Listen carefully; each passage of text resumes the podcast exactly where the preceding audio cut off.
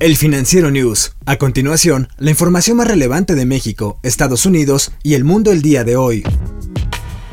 El ex asesor de la Casa Blanca, Steve Bannon, fue arrestado el jueves por cargos en los que él y otras tres personas estafaron a donadores para un plan de recaudación de fondos en línea llamado We Will the World. Los cargos estaban expuestos en una acusación revelada en el Tribunal Federal de Manhattan. Los fiscales federales alegaron que Bannon y otros tres organizaron un plan para defraudar a cientos de miles de donantes.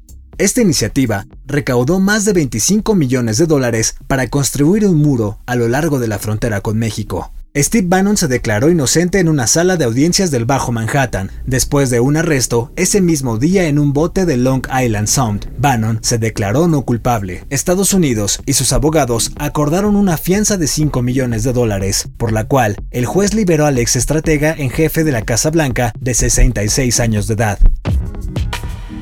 Los sobornos por el caso de Brecht iniciaron en el gobierno de Felipe Calderón Hinojosa y culminó con el mandato de Enrique Peña Nieto, acusó Emilio Lozoya en la denuncia que presentó ante la Fiscalía General de la República. En el escrito de 63 páginas, Lozoya, exdirector de Pemex, relata paso a paso cómo se fraguaron presuntamente los pagos en los que se menciona a personajes de todos los niveles gubernamentales.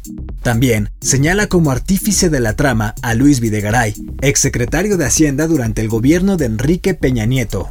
Entre otros señalados de recibir dinero por parte de Lozoya se encuentran Ernesto Cordero, Ricardo Anaya, Salvador Vega, Francisco Domínguez, José Luis Lavalle y Francisco Cabeza de Vaca.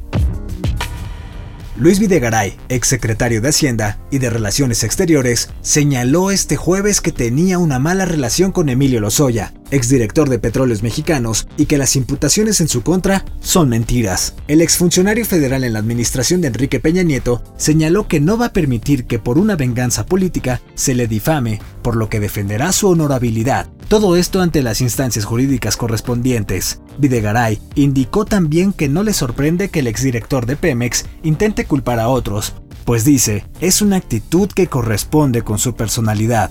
En su declaración, Lozoya relató paso a paso cómo se fraguaron presuntamente los pagos, en los que se menciona a personajes de todos los niveles gubernamentales, entre ellos el expresidente Enrique Peña Nieto y Luis Videgaray.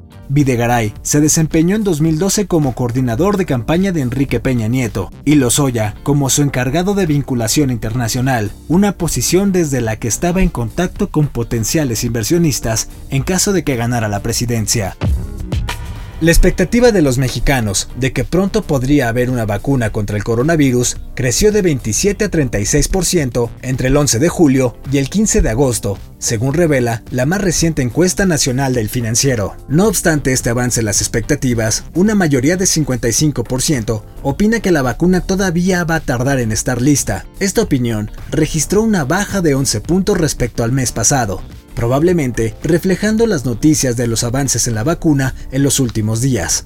La encuesta revela que el 66% de los entrevistados expresa mucha o algo de confianza en una vacuna producida en Rusia, incluido el 32% que dijo tener mucha confianza. En ese tenor, el 65, 63 y 60% expresó mucha o algo de confianza en una vacuna producida en Francia, Inglaterra y Estados Unidos, aunque considerando solamente el porcentaje de mucha confianza, ese orden se revierte, con los norteamericanos destacando sobre ingleses y franceses. Contrasta un nivel de confianza más bajo hacia una vacunación producida en México, con 22% que dijo tener mucha confianza, aunque sumando la respuesta algo de confianza, el nivel es de 63%, similar al de los europeos.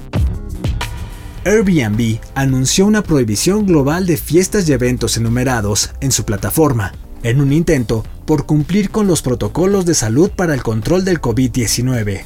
La compañía dijo que expulsará o emprenderá acciones legales contra los anfitriones o invitados que no cumplan con las nuevas reglas. Los confinamientos inducidos por el coronavirus han perjudicado el negocio principal de Airbnb, que genera dinero con las personas que alquilan residencias a los viajeros. En una señal de que espera recuperarse, la empresa se registró confidencialmente el miércoles para una oferta pública inicial.